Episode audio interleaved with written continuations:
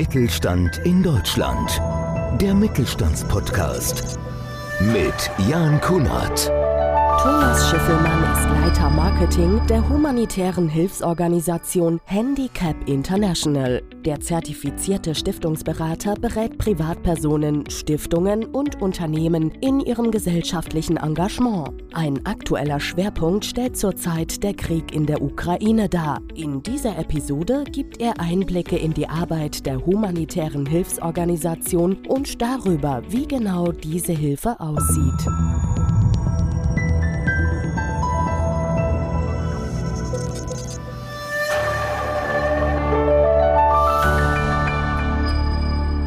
Und damit sage ich ganz herzlich willkommen zu einer neuen Ausgabe unseres Podcast Mittelstand. Heute mit einem, wie ich finde, sehr, sehr wichtigen Thema. Mein Gast Thomas Schiffelmann, er absolvierte eine Ausbildung zum Bankkaufmann und studierte Wirtschaftswissenschaften mit den Schwerpunkten Marketing, Finanzen und International Management in Köln und Nizza. Er ist Leiter Marketing von Handicap International, einer gemeinnützigen Organisation für Nothilfe und Entwicklungszusammenarbeit, die in rund 60 Ländern aktiv ist. Sie setzt sich für eine solidarische und inklusive Welt ein. Handicap International verbessert langfristig die Lebensbedingungen für Menschen mit Behinderung und unterstützt diejenigen, die besonderen Schutz benötigen. Außerdem kämpft Handicap International für eine Welt ohne Minen und Streubomben sowie gegen Bombenangriffe auf die Zivilbevölkerung. Handicap International ist Co-Preisträgerin des Friedensnobelpreises. Ganz, ganz wichtiges Thema, ganz, ganz aktuelles Thema. Thomas, freue mich, dass wir uns mal wiedersehen hier. Ja, vielen Dank für die Einladung, lieber Jan. Vielleicht zum Einstieg zwei, drei Sätze zu dir als Person und wie du zu Handicap International gekommen bist.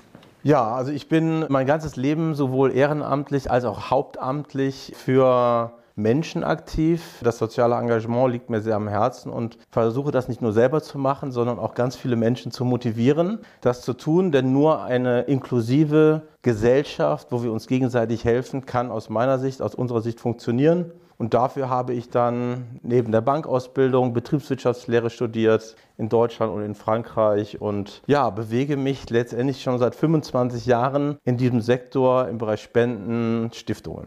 Finde ich großartig, auch wenn man dich verfolgt. Wir kennen uns ja schon ein paar Jahre mittlerweile. Finde ich sehr, sehr spannend und sind natürlich auch Dinge, vor allem wenn ihr unterwegs seid, die nicht unbedingt so schön anzuschauen sind, aber unfassbar wichtig sind, dass die Menschen, denen es eben nicht so gut geht, ja, egal wo auf der Welt, von euch Hilfe bekommen. Was sind denn aktuell so die größten Herausforderungen bei dem, was ihr tut und was ihr macht?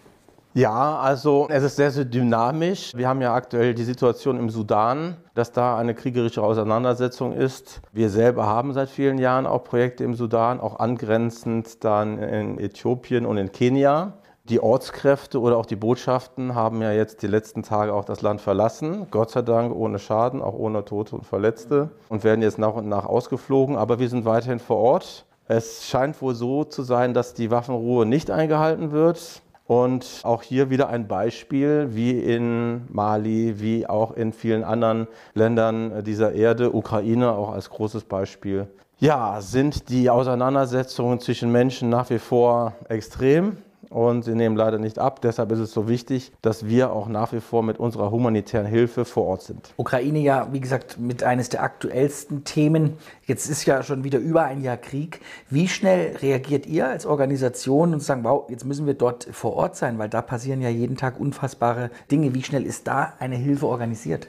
Das passiert innerhalb von Stunden. Also wir sind mittlerweile sind wir auch so aufgestellt, dass wir Zentralläger haben in London, in Dubai und in Lyon, wo unser Hauptsitz ist, in Frankreich. Und wenn irgendwas auf der Welt passiert, haben wir Logistiker, die innerhalb von Minuten, innerhalb von Stunden dann auch entsprechend in die Länder fliegen, Hilfsgüter auch dann entsprechend verteilen. Und nicht nur das, sondern wir organisieren mittlerweile auch für viele andere Länder gemeinsam mit den Vereinten Nationen dann die Logistik vor Ort sodass dann auch eine Verteilung dementsprechend stattfinden kann. Also sobald was passiert und wir sind international vernetzt, sind wir innerhalb von Minuten dann einsatzbereit. Kann man sich so vorstellen, wird dann ein Krisenstab gebildet, extra, ich möchte es einfach mal Krisenstab ja. bezeichnen, ja. Äh, für die Ukraine. Wie sieht denn jetzt konkret die Hilfe dort vor Ort aus? Wie kann man sich das vorstellen? Ja. Ja, also der 24. Februar 2022 wird uns alle wahrscheinlich viele Jahre oder auch, auch darüber hinaus in Erinnerung bleiben, als dann Putin einmarschiert ist in die Ukraine. Und wir haben viele Jahre auch davor schon, gerade im Osten, die Ukraine mit unseren Nothilfemaßnahmen, mit unseren Entwicklungshilfemaßnahmen dann auch entsprechend unterstützt, kannten also auch das Land und ja, wir haben dann auch unsere Spezialisten, die dann ins Land gehen, bis an die Front und dann erstmal sondieren, welche Hilfe wird benötigt. Und es sind im Wesentlichen so drei große Themen die wir mit unserer humanitären Hilfe in der Ukraine machen. Das erste ist erstmal die Versorgung der Verletzten. Ja, also sowohl die Opfer des Krieges selber durch Bombenangriffe, aber halt auch dann durch Verbrennungen waren auch ganz, ganz viel in den Wohnhäusern. Also wir machen ganz konkret auch Rehabilitation und Versorgung wirklich der Verletzten und zwar ausschließlich der zivilen Opfer. Also wir greifen nicht in den Krieg ein, das ist nicht unsere Aufgabe, machen die Militärs. Aber wenn man mal bedenkt, dass über 90 Prozent derjenigen, die vom Krieg betroffen sind, verletzt werden, Zivilisten sind, die also nicht mit dem Militär zu tun haben, sondern unabhängig davon vollkommen sind, dann ist das natürlich eine dramatische Situation und denen helfen wir im Vordergrund. Das Zweite ist dann, dass wir auch Nothilfe leisten im Sinne von zur Verfügung von Essen, von Trinken, Trinkwasser, ganz, ganz schwieriges Thema. Dann auch ja, Decken, auch jetzt im Winter war es natürlich auch sehr, sehr kalt und natürlich auch Behausungen, denn viele Wohnungen oder auch Häuser sind schlicht und ergreifend zerbombt. Menschen fliehen, wo sollen sie hin? Auf die Straße, in die U-Bahn-Schächte und dementsprechend sind wir dann auch mit dieser Nothilfe dann vor Ort. Und das Dritte, die Ukraine ist mittlerweile das stärkst verminteste Land der Welt. Sprich also 40 Prozent der Fläche von der Ukraine, und das ist ein großes Land, ist vermint. Also Minen werden strategisch eingesetzt von den Russen. Und diese explodieren natürlich, wenn man drüber läuft. Und da sensibilisieren wir sehr, sehr stark für, woran man auch Minen erkennt, dass man auch bestimmte Zonen nicht mehr betreten soll. Da gehen wir in Schulen, machen Aufklärungsarbeit. Und das ist sozusagen unsere dritte große Aufgabe neben dem Thema Minenräumung, was wir dann auch vor Ort schon mit Ukrainerinnen und Ukrainern versuchen zu leisten. Unvorstellbar eigentlich, was auf der Welt los ist. Jetzt muss ich ohne der Ukraine dort natürlich äh, zu nahe zu treten. Ist das ja nur ein Punkt aktuell der Krieg, ja. an dem ihr aktiv seid. Wie schwierig ist es und wie wichtig ist es eben dann auch die anderen Projekte weltweit nicht aus den Augen zu verlieren? Ja, das ist eine sehr, sehr große Herausforderung, zumal es in letzter Konsequenz immer von den Finanzen abhängt. Ja, das haben wir natürlich durch die Situation in der Ukraine, was ja auch sehr, sehr nahe auch an Europa ist, auch in Deutschland, letztes Jahr durchaus auch viele Spenden bekommen, auch von Unternehmen, die sich entsprechend auch engagiert haben. Aber damit geraten natürlich auch viele andere Länder aus dem Blickwinkel. Ich war vor ein paar Monaten noch mal zehn Tage in Nepal, da haben wir uns verschiedene Projekte angeschaut. Wir haben in 60 Ländern auf dieser Welt Projekte, viele in Afrika, in Asien bis hin zum äh, Nahen Osten.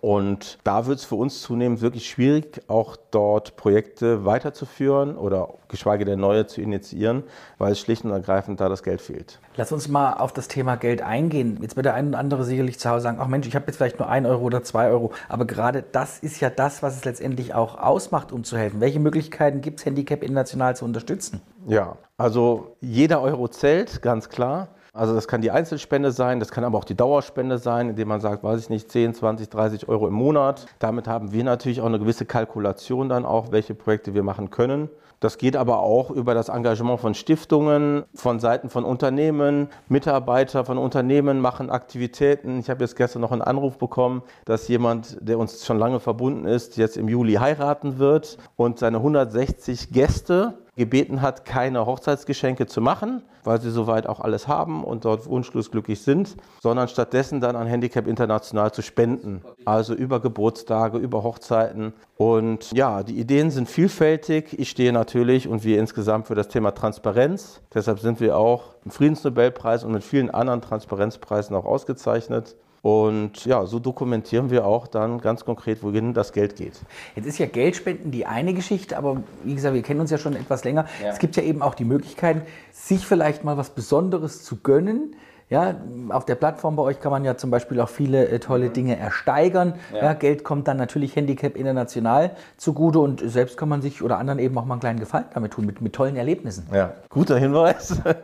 Wir machen einmal im Jahr, so um die Weihnachtszeit, immer so eine Versteigerung, wo wir dann besondere Dinge versteigern. Zum Beispiel ein Treffen mit Jan Kunert. Ja, super. Haben wir jetzt ja vor kurzem auch ja. Äh, ja versteigert, erfolgreich. Oder wir haben jetzt einen, der jetzt in, in zwei Monaten bei den Kameradreharbeiten vom Tatort mit Ulrike Volkers, unserer Botschafterin, dabei ist, mit dem SWR. Also Dinge, die man nicht kaufen kann, sondern die man ersteigern kann für den guten Zweck. Wo man dann eben auch mal was erlebt, was man sonst im normalen Alltag eben äh, nicht erleben kann. Ja. Lass uns mal kurz rausgehen bei Handicap International. Mhm.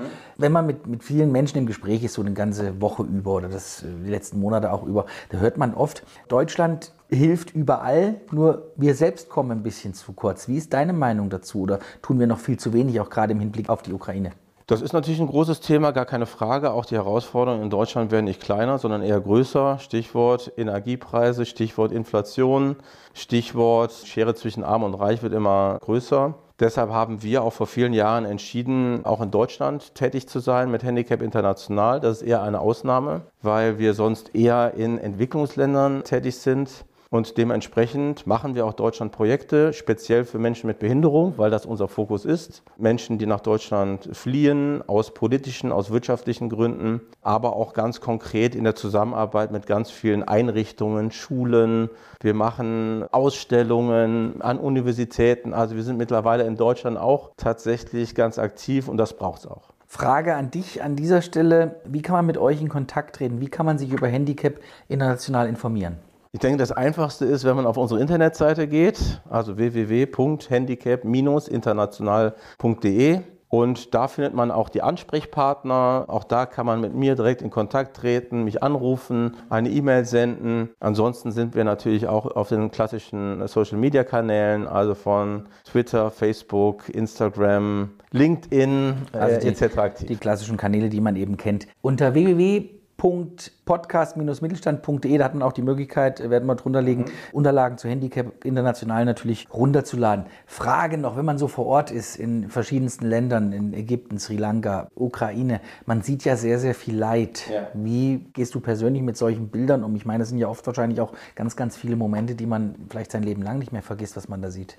Genau, also ich bin ja, wie gesagt, jetzt schon seit über 25 Jahren in diesem Segment tätig. Ja, es ist oftmals eine große Herausforderung. Nur ich sage mir, mit dem, was wir hier tun, helfen wir ja Menschen. Und das ist was Positives, was Optimistisches. Und ich treffe auch immer wieder Menschen, die aufgrund der Unterstützung von Handicap International ein Leben beginnen konnten, wieder aufrecht leben konnten, können nach wie vor, wie wir es gerne sagen, indem sie eine Prothese bekommen, indem sie eine Familie gründen, indem sie ein Geschäft aufmachen, indem sie einen Partner finden, eine Familie gründen, ihr eigenes Geld verdienen. Das wäre ohne, ohne unsere Unterstützung nicht möglich gewesen.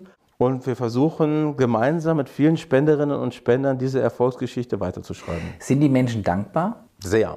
Ja, also wir bekommen wirklich eine sehr, sehr große Dankbarkeit entgegengebracht. Also gerade wenn ich dann auch mal mit einer Delegation von Vertretern von Stiftungen, von Unternehmen oder auch die eine oder andere Privatperson mal ins Projekt reisen, wie jetzt reise ich jetzt wie vor kurzem nach Nepal, werden wir schon fast wie eine Delegation auf internationale Ebene empfangen und dann gibt es Blumen und einen Schal, der selbst gestrickt ist und es sind nicht die großen materiellen oder Gelddinge, die dann dort äh, verschenkt werden, aber es sind viele Dinge, die mit Leidenschaft, mit Liebe, mit viel Zeit, auch mit viel Engagement selbst gemacht wurden und die werden uns dann übergeben. Und was gibt es Schöneres aus meiner Sicht, wenn man anderen Menschen helfen kann? Absolut. Und dann die Dankbarkeit eben auch zu spüren, ja. obwohl man ja nicht unbedingt äh, Dankbarkeit erwartet. Ich meine, wir leben in einem Land, wo Hilfe in vielen Dingen selbstverständlich ist, die in anderen Ländern wirklich teilweise unvorstellbar ist. Eine Frage, die mich persönlich auch noch interessiert.